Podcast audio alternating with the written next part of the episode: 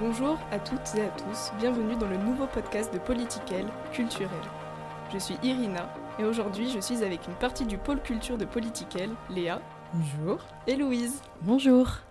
Alors juste pour vous parler un peu de ce nouveau podcast, Culturel c'est un podcast dédié à la culture féministe, mais surtout à notre rapport avec la culture en général.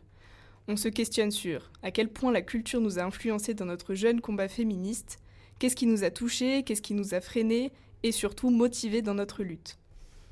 Pour ce premier podcast, nous allons aborder le sujet du cinéma. D'abord de manière générale, comment on a été atteinte par cet art dans nos parcours de féministes, à quel point il nous a aidés ou pas par la représentation ou la sous-représentation des femmes à l'écran. Nous discuterons ensuite de deux films sortis récemment, Les quatre filles du docteur March et Portrait de la jeune fille en feu. Ouais. Ouais. enfin, on abordera l'évolution de notre regard sur le cinéma aujourd'hui, avec un filtre profondément féministe post-MeToo, et maintenant on peut le dire post-Pôle nommé César. meilleur réalisateur Voilà, au super César, soirée, vraiment, j'ai adoré. euh, de l'industrie du cinéma avec le test de Bechdel et, euh, et voilà de la 45e cérémonie des Césars, bien évidemment. Donc tout d'abord, j'aimerais bien qu'on parle un peu de la place du cinéma dans nos vies. Quelle place a-t-elle eu euh, Quelle place cet art a-t-il eu en fait? Et euh, depuis notre plus tendre enfance, euh, comment on a vu des femmes à l'écran Quelle a été la, représentation des femmes euh, dans le cinéma pour nous? Alors moi j'ai commencé déjà euh, quand j'ai dû réfléchir à la question, ce qui m'est tout de suite venu, c'était vraiment de, parler de mes premiers souvenirs de films qui pour moi sont tous les films Disney. C'est vrai que je me souviens toute petite avoir toujours eu en tête euh, ces, toutes ces princesses Disney, de toujours vouloir un peu en redemander parce que, parce que j'aimais vraiment beaucoup. Je, je sais qu'avec. euh, je m'identifiais beaucoup à elle, aussi, je, aussi je m'inspirais pas mal d'elle. Et c'était aussi dû au fait que, on va dire, toutes mes, toutes mes copines, mes camarades, euh, surtout en école primaire, on, est, on était toutes un peu comme ça. Et donc c'était aussi quelque chose qui permettait un peu de se retrouver et d'avoir des points communs avec, euh, avec nos pères. Et donc c'était pas mal de mon enfance. Et je me rends compte maintenant qu'en plus, euh, j'étais quand même très très conditionnée par, euh, par tous ces films Disney. Euh, un peu aussi parce que quand j'étais petite, je voulais absolument euh, toujours m'habiller avec des, robes, etc. Je jouais beaucoup à la princesse. Et je sais je sais vraiment que c'était beaucoup lié à ça et que c'était pas du tout lié forcément à mes parents qui me mettaient devant ces films, mais vraiment à moi qui voulais et qui continuait à demander à, voir ces films, à voir ces princesses, que voilà, ça me faisait un peu rêver, ça me donnait un imaginaire et tout ça. Et c'est vrai que voilà, ça a changé maintenant bien sûr, mais j'ai mis quand même beaucoup de temps à voir, euh, à voir ces côtés problématiques de films Disney et un peu la représentation très très très biaisée qu'ils avaient. Je sais pas, toi Léa, ce que t'en penses? Moi, cette, euh, cet imaginaire collectif dont tu parles, de la, de la princesse qui vient se faire sauver par son prince et de toutes les conséquences que ça entraîne, je l'ai beaucoup aussi retrouvé dans mon enfance. Ouais. Dans une euh, dimension différente, cela dit, parce que bah, moi, j'ai dû me construire en tant que personne non hétérosexuelle. Donc finalement, j'avais Hmm. une euh, représentation de la féminité qui était totalement basée sur le couple, sur l'amour Ah ouais. hétéro. Et moi, du coup, bah, je me retrouvais pas du tout là-dedans. Qu'est-ce que tu fais quand tu as envie finalement de sortir de, toutes- de toutes ces cases, de toutes ces injonctions euh, que le cinéma te montre? Et, euh, et donc, je me retrouve pas mal dans cet uni- univers Disney. Et finalement, le cinéma pour enfants, il est ultra important parce qu'on va se construire pendant notre socialisation. Et donc, finalement, le cinéma, on pourrait parler finalement d'une certaine, de, une certaine manière de nous socialiser. Hmm. Et donc, parce qu'en fait, qu'est-ce qui compte dans le cinéma? C'est le regard, c'est la représentation qu'on a de nous-mêmes et à quel personnage est-ce qu'on va s'identifier? Et ben moi, je m'identifiais toujours au petit garçon et pas à la fille. Donc moi, je m'identifiais au prince et pas à la princesse. Donc ça a un petit peu, et même carrément, euh, influencé la manière dont je me voyais dans ma féminité. C'est-à-dire que je me suis laissée beaucoup plus aller vers cette part de masculinité Hmm. qui n'est pas montrée dans les, dans les dessins animés en tout cas. Ouais, ça Ouais. montre à quel point c'est important en fait la représentation qu'on a euh, de la société finalement à, à l'écran. Et euh, d'ailleurs moi je vous rejoins complètement euh, sur les Disney, c'est que je me suis beaucoup identifiée aux princesses et que c'était pas parce que mes parents me mettaient devant, mais c'est parce que j'avais vraiment cette envie aussi pour rejoindre mes copines Ouais, à l'école. pour euh, jouer à la princesse et j'avais ce modèle de princesse et prince charmant. Après, euh, bon, dans les Disney, on a quand même les, les- les figures de Pocahontas euh, Oui, ou Mulan, sûr, ouais. par exemple, qui sont quand Ouais. même des meufs badass. Il y a des donc ça fait exceptions. du bien. Mais par exemple, on peut aussi euh, parler de la représentation en tant que physique, c'est-à-dire le dessin. elles sont toutes les mêmes en fait à l'écran et on retrouve toujours la, la même ligne de femmes. Donc on n'a pas du tout cette euh, diversité en fait de représentation. Dès notre tendre enfance. Euh, moi, j'aimerais bien parler euh, d'une autre forme d'animation en fait qui a bercé mon enfance. Ce sont euh, les animations japonaises et notamment les Miyazaki. Donc Miyazaki, animation Incroyable d'ailleurs. animation japonaise du studio Ghibli, où en fait on retrouve souvent dans ces films, ces longs métrages, une figure féminine importante, imposante, badass, qui bat le monde. Bien, hein. Exactement. D'ailleurs, c'est disponible sur Netflix depuis maintenant un mois. Et euh, le jour où nous enregistrons ce podcast, et eh bien, hier sont sorties une deuxième, euh, une deuxième vague de, euh, Ouais. de Miyazaki sur Netflix. Donc c'est très très cool. Euh, notamment, en fait, quand j'étais petite, la princesse Mononoke, moi. Énormément marqué. cette euh, fille, cette femme qui vit euh, euh, dans les montagnes, dans la forêt, avec une maman loup et qui se bat contre les hommes. Voilà, moi j'ai vraiment eu cette représentation de, dans les Miyazaki d'une fille assez... euh, ouais, enfin, une, la représentation d'une fille euh, qui, qui en donne, quoi, qui en jette, etc. Aussi avec euh, Nausicaa dans la vallée du vent, Mhm. où en fait c'est une fille qui juste euh, conduit son village, dirige son village et combat les insectes géants, géants pour protéger tout son village. et donc j'ai aussi un peu baigné dans ça. Je sais pas vous si ça Miyazaki ça vous Pas du tout. quelque chose Alors moi si, moi j'adore aussi, je te rejoins euh, complètement sur tout ce que tu as dit. Moi ça a été beaucoup euh, le voyage de Chihiro, j'ai beaucoup Ouais, aimé. bien sûr. Après, euh, voilà, par contre j'étais- je me souviens que j'étais clairement traumatisée, mais et en même temps je me suis toujours dit, quand j'étais petite, hein, euh, après je sais que j'avais 8-9 ans, on va dire, j'étais un peu plus grande déjà, mais euh, ouais, pour moi c'était quand même une héroïne incroyable. hein. Oui, c'est clair. parce que je me disais elle était toute seule euh, elle devait carrément enfin se dire se, se construire dans cet endroit un peu imaginaire chelou Ouais. euh, sans ses parents et en fait elle s'en sort vraiment bien et, Ouais. et moi voilà j'aimais bien justement que Cet endroit qui est dans certaines théories un bordel. Je Oui, j'ai- si regardé une ça, théorie, mais c'est probablement un bordel. Donc à vrai suivre que euh, ouais, une il faut creuser euh, C'est voilà. intéressant. Ouais, en tout cas, ouais, elle ouais, était seule. Ouais, et seule. elle, était elle, elle a une relation amoureuse dans le, Alors, en dans fait, le film ou pas? Alors il y a un peu Ouais, de ça, mais, ouais. mais de ce que j'ai lu en fait, euh, d'ailleurs, euh, Miyazaki lui-même explique qu'en fait, il a toujours voulu montrer des personnages féminins. Alors oui, certes, accompagnés d'hommes masculins, mais qui Ouais. sont jamais des sauveurs ou jamais des personnes il y a toujours qui en les- fait plutôt cette qui- une complémentarité en fait entre exactement les deux ça. genres C'est ça. plutôt que l'un qui aide l'autre enfin il y a tout et vraiment c'est une relation euh, mutuelle et et euh, Ouais, et qui sort assez, des clichés, je trouve, euh, Ouais. féminins, masculins, etc. moi ça m'a jamais dérangé même Ouais. quand je les revois et ouais, re-revois et Parce re-revois que les, les- les- même euh, les personnages masculins sont assez souvent avec des. Ouais, voilà, je trouve que même peuvent être, comme on, enfin, comme on peut dire, avec des, des traits parfois féminins. Les filles elles-mêmes ont parfois aussi des traits masculins. totalement. Donc je trouve que voilà, c'est pas du tout dans des stéréotypes et, euh, et alors euh, bien sûr c'est on va dire c'est pas parfait non plus. euh, C'est voilà, il y a- il y a- je pense qu'il y a quand même plein de choses qu'on peut en dire, mais je suis d'accord avec toi Irina que c'est quand même une belle représentation et on conseille à tout le monde d'aller voir autant de films de Miyazaki qu'ils peuvent. Non, c'est vrai.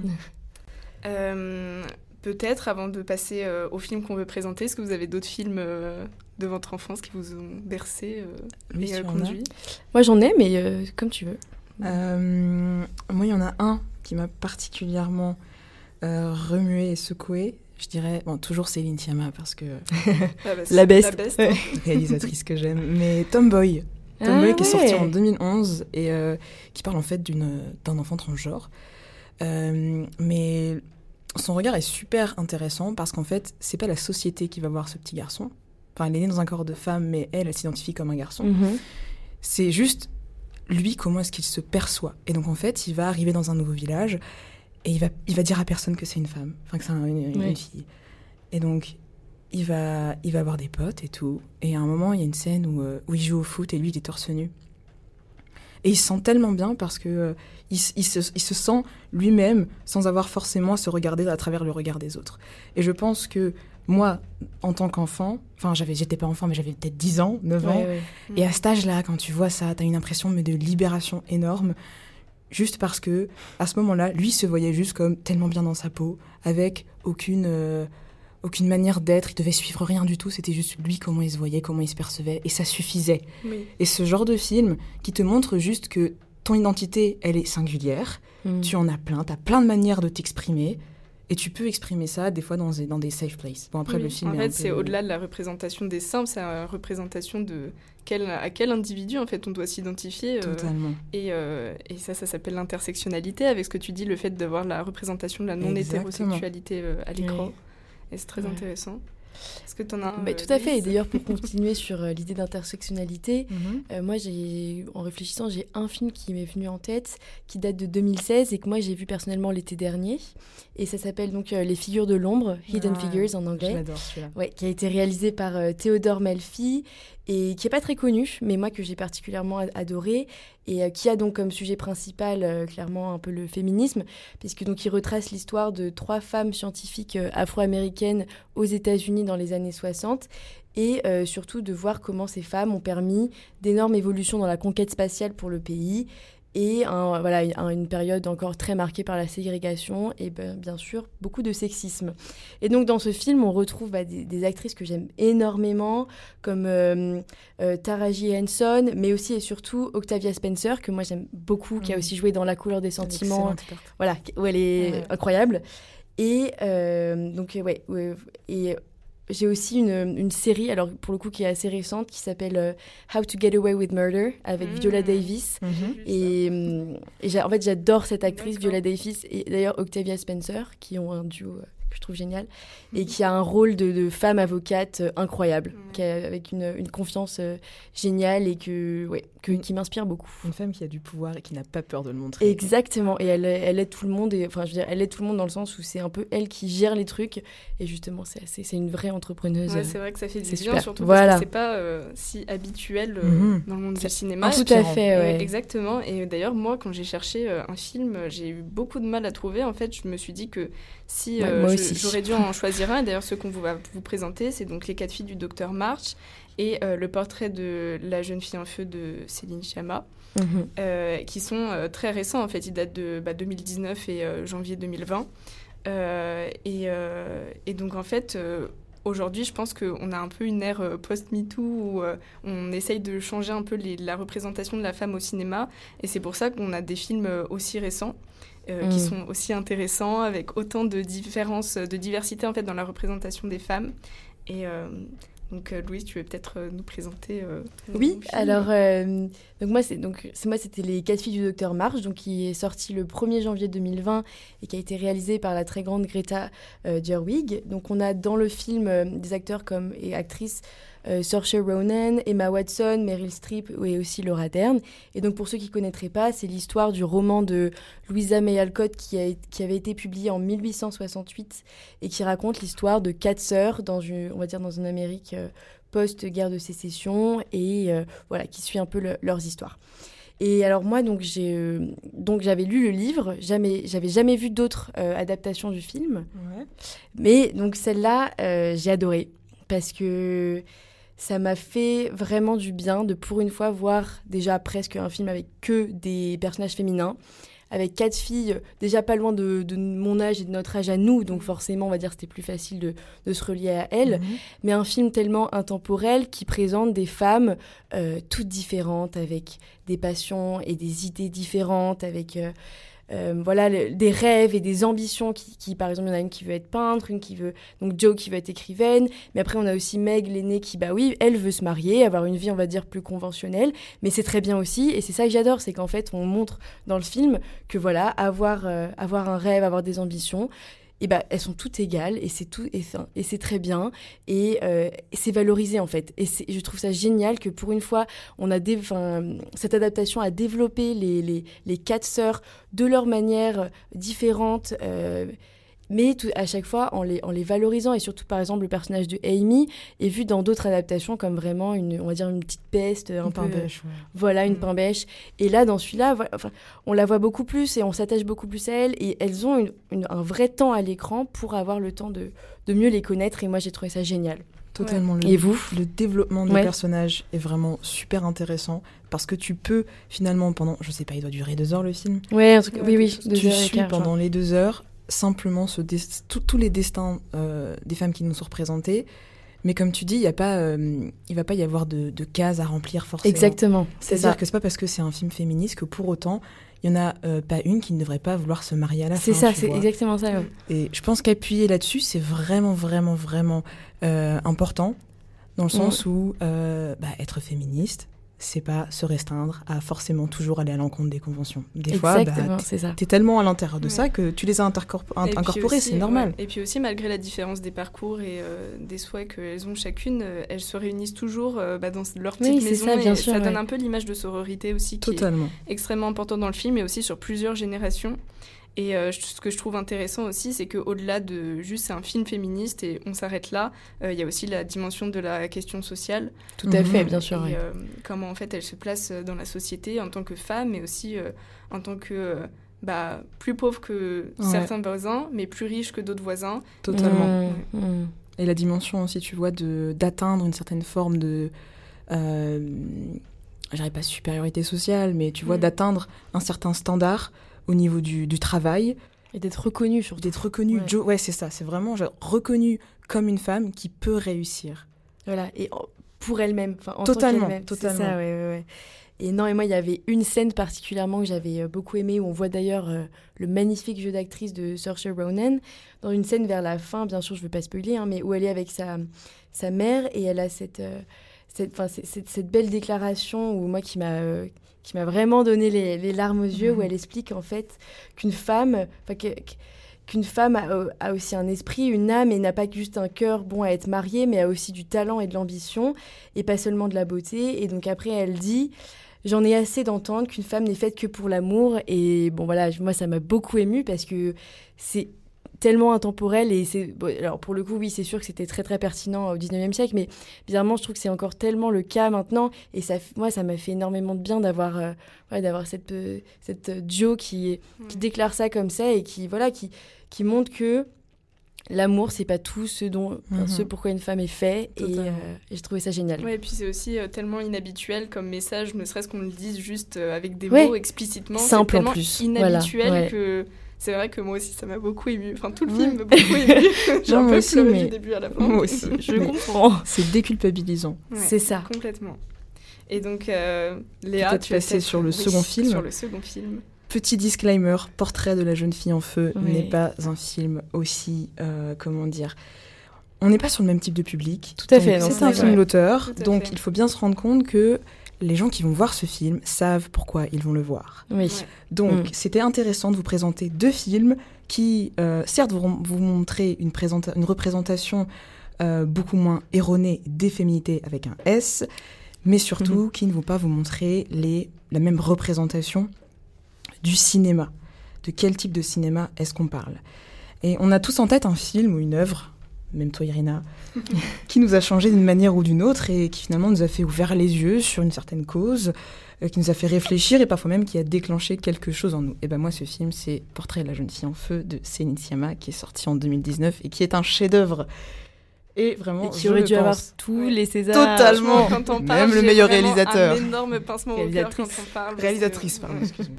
C'est vrai, il faut féminiser les mots, euh, s'il vous plaît. Alors, on est sur une histoire qui, certes, euh, va se concentrer sur une histoire d'amour entre deux femmes, mais qui surtout se concentre sur deux personnages centraux, une peintre et son modèle. Et c'est une histoire d'amour sensuel d'un d'un sens, mais dans l'autre sens, c'est surtout finalement la découverte d'une histoire d'amour à travers leur propre regard. On a parlé tout à l'heure, la représentation, dans- la représentation dans le cinéma, c'est ce qui compte le plus. Donc déjà, premièrement, on va avoir une équipe qui est principalement féminine. Youpi, youpi, youpi, youpi. C'est super rare. Ensuite, on va avoir du coup un regard féminin et surtout qui va être féministe, qui est porté sur les artistes femmes et leurs collaboratrices, et ça fait du bien. Du coup, en fait, on a un regard super euh, euh, persistant sur ce qu'est d'être une femme et finalement sur le détournement de la femme objet.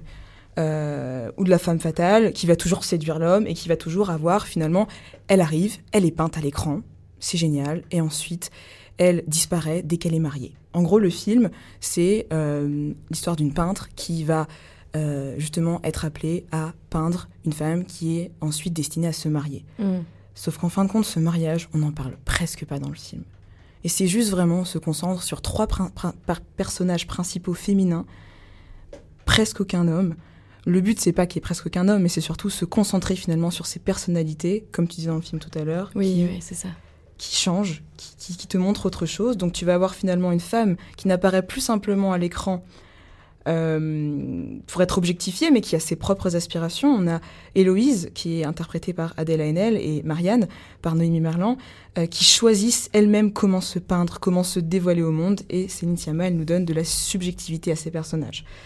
Euh, J'aimerais bien vous parler d'une des scènes qui m'a le plus marqué dans le film. Euh, C'est une scène où, euh, où Marianne, la peintre, elle, elle peint Héloïse et elle lui dit qu'elle n'aimerait pas être à sa place.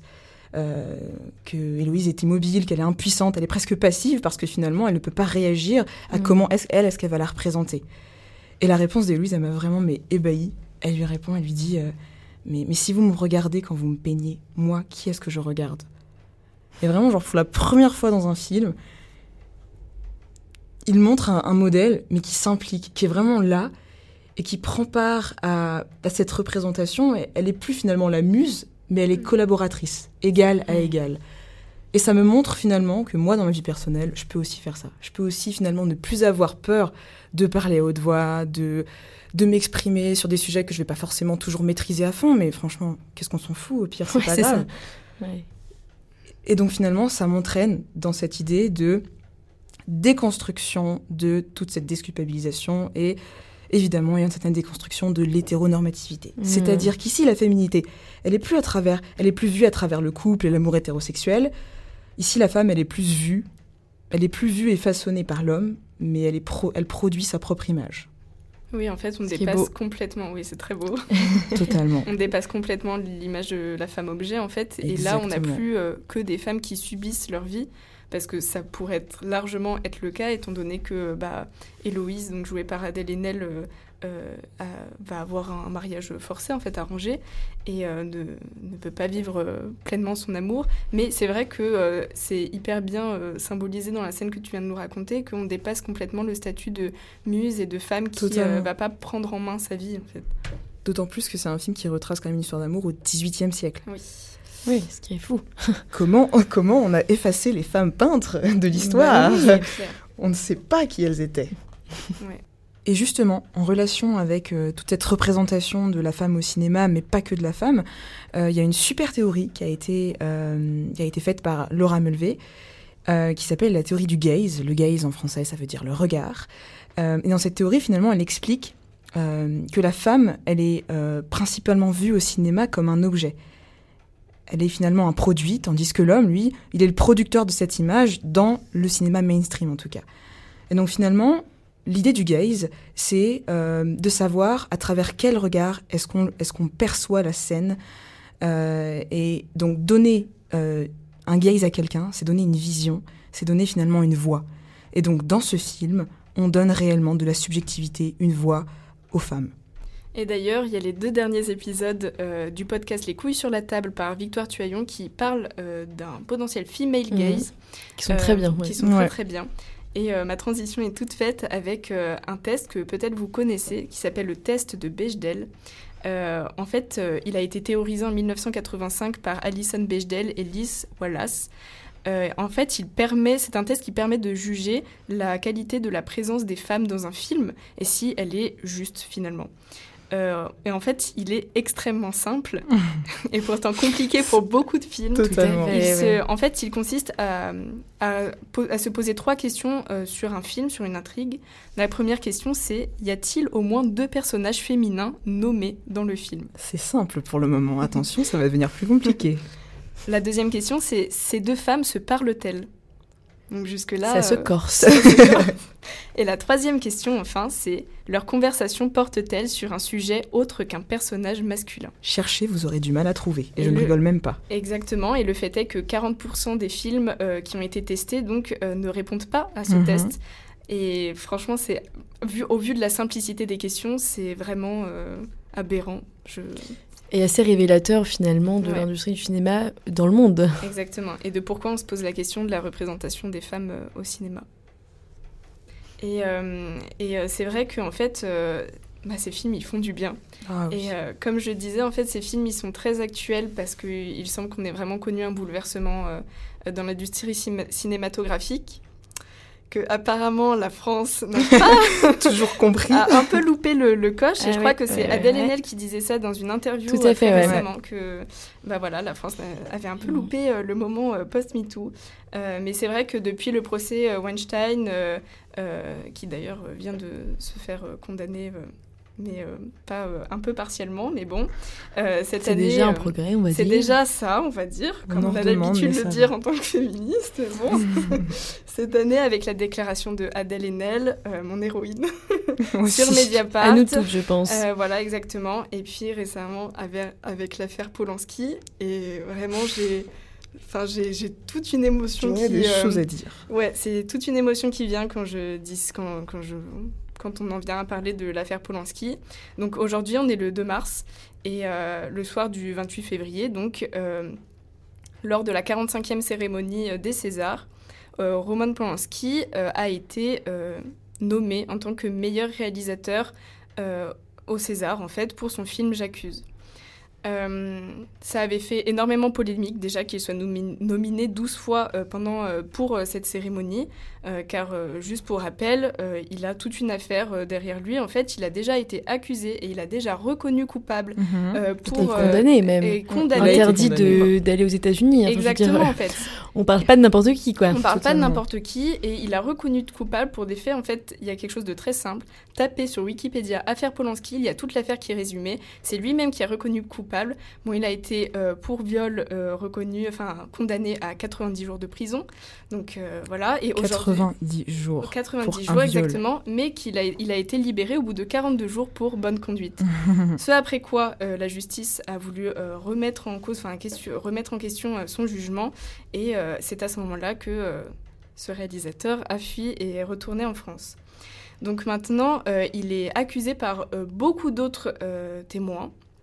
Euh, et en fait, euh, et des témoins très jeunes. On parle ici de pédophilie, euh, comme l'a merveilleusement rappelé Adèle Haenel. Je ne sais pas si vous avez vu la vidéo euh, Oui, bien quand sûr. de la salle. Bien sûr. Euh, et je l'ai euh, regardé six fois d'affilée. oui. Exactement. Et donc aujourd'hui, euh, là, entre moi, Irina, Louise et Léa, on est d'accord pour dire que cette information euh, nous a profondément bouleversés. Donc je sais pas euh, si vous voulez en dire un mot. euh. Oui, alors euh, après, comme tu as dit, c'est ça, il y a- bizarrement, il n'y a pas grand-chose à dire, quoi. C'est assez écœurant, euh, comme l'a très bien dit Florence Foresti. Mais, euh, Qui a très très bien géré la cérémonie. Tout à fait. D'ailleurs, c'était assez incroyable parce que cette, euh, j'ai regardé certains extraits, c'est c'est d'une gêne, mais euh, Oui. atroce. Et elle a réussi à faire rigoler les gens. Et voilà, et je trouve Ouais. que euh, qu'elle a, elle a merveilleusement tenu ça, et mais surtout je salue euh, vraiment Adèle Haenel et toutes les autres personnes qui sont sorties aussi. euh, euh, c'est assez incroyable. L'équipe- déjà- l'équipe déjà, de évidemment, portrait je- de la jeune fille en fait Ah. Ah mais oui, oui, tout- ça m'étonne pas, et j'ai Ouais. trouvé ça déjà très courageux, et enfin, on va dire enfin des, des acteurs français qui s'affirment et qui ont Mhm. et ça même dans leurs convictions parce que je trouve que ça manquait tellement. Euh, après, au-delà de ça, donc oui, voilà, que, que Polanski était est gagné. Enfin, voilà, il n'y a juste pas de mots dans le sens où là, euh, l'Académie des, des Césars et même, on va dire, c'est ça, tout- toutes ces personnes qui, qui régissent le cinéma français ont, se sont clairement. euh, ont pris une position très claire et ont montré très bien ce qu'ils pensaient. Et très politique, on le rappelle. Ah oui, non, mais que quand je- artistique. Quand je disais une position, pardon, Ah oui, oui, non, c'était je veux bien dire euh, politique, hein, c'est-à-dire que oui, là, oui, ils ont très bien fait comprendre. Pour moi, c'est un geste en fait pour dire euh, on fait pas gagner le portrait d'une fille en feu parce qu'on veut pas de, on veut pas de vos revendications féministes quoi. Et je trouve que du début à la fin, c'était un peu ça en fait. C'était bah fait. comme elles l'ont très bien dit, on vous crache dessus. Mais mais c'était clairement ça pour moi. Mm. Mais après, j'espère que ça peut aussi faire un énorme renouveau, que ça peut aussi euh, motiver et faire quand même, enfin faire comprendre à plein d'acteurs et d'actrices. euh, sans doute plus de, des nouvelles générations que là c'est c'en est assez quoi. Il faut il faut un moment qu'il se passe quelque chose et il faut que voilà. On va dire là c'est le il n'y a pas d'autres moments plus propices que maintenant pour faire réellement changer quelque chose dans cette industrie. Ouais, libérer la parole et je pense que ça donne un bon début à tout ça, même si jamais on l'a vu ces quelques, ces quelques derniers mois, ça a quand même un petit peu bougé euh, dans le monde occidental, mais pas que. Moi, ce que je voudrais surtout dire, c'est que sur ces, du coup, ces 12 nominations et les trois prix qu'il a reçus, euh, celui vraiment qui me choque le plus, ça va être le prix du meilleur réalisateur. Autant les deux autres, je peux entendre l'argument qu'il n'était pas tout seul à, à Oui, tout à réaliser fait. le film, bien sûr, Pour les je le conçois. par exemple, je crois. Mais, ré- mais vraiment récompenser un réalisateur, mais pour son travail, c'est-à-dire que lui-même C'est-à-dire vraiment Ah qu'on récompense la personne, Oui, quoi. et on ne différencie pas l'homme de l'artiste. Et totalement. Je crois qu'il y a une très belle phrase. C'est Adèle Haenel qui a dit ça. Ouais. Vous ne, vous ne différenciez pas euh, l'homme de l'artiste. Vous, en gros, vous différenciez euh, l'artiste du monde. Vous les mettez à l'écart. Exactement, c'est ça. Et ça, je trouve le problème aujourd'hui euh, Ouais. dans, dans l'art en général et surtout dans le cinéma et en France, c'est qu'on sacralise tellement, ce qui, on va dire d'un côté bien, je veux dire, voilà, c'est ça, mais trop aussi. C'est-à-dire, on sacralise trop parfois les, les, liber- les- voilà, enfin, certains, certains films, certains, certaines pièces d'art, qui, il faut, il faut pas oublier qu'elles ont été faites par quelqu'un et que c'est important. Ouais, tout à fait. Moi, je pense que c'est une bonne euh, phrase et un bon point pour conclure. Et en fait, en conclusion, j'aimerais, on aimerait toutes euh, vous renvoyer ici vers euh, la tribune de Virginie Despentes qu'elle a postée, publiée hier soir dans Libération. C'est une tribune qui résume complètement la situation, en fait, la position, je pense, de la plupart des féministes euh, ici, et, euh, et qui le, le résume, l'explique avec beaucoup d'intelligence, Mhm. avec la plume de Virginie Despentes qui est euh, aujourd'hui complètement reconnue et Mhm. avec euh, tout simplement son génie. Totalement. Et donc euh, on vous renvoie euh, vers, euh, vers sa lecture. À lire, absolument. Au revoir. Au revoir au prochain épisode. Merci beaucoup pour votre écoute.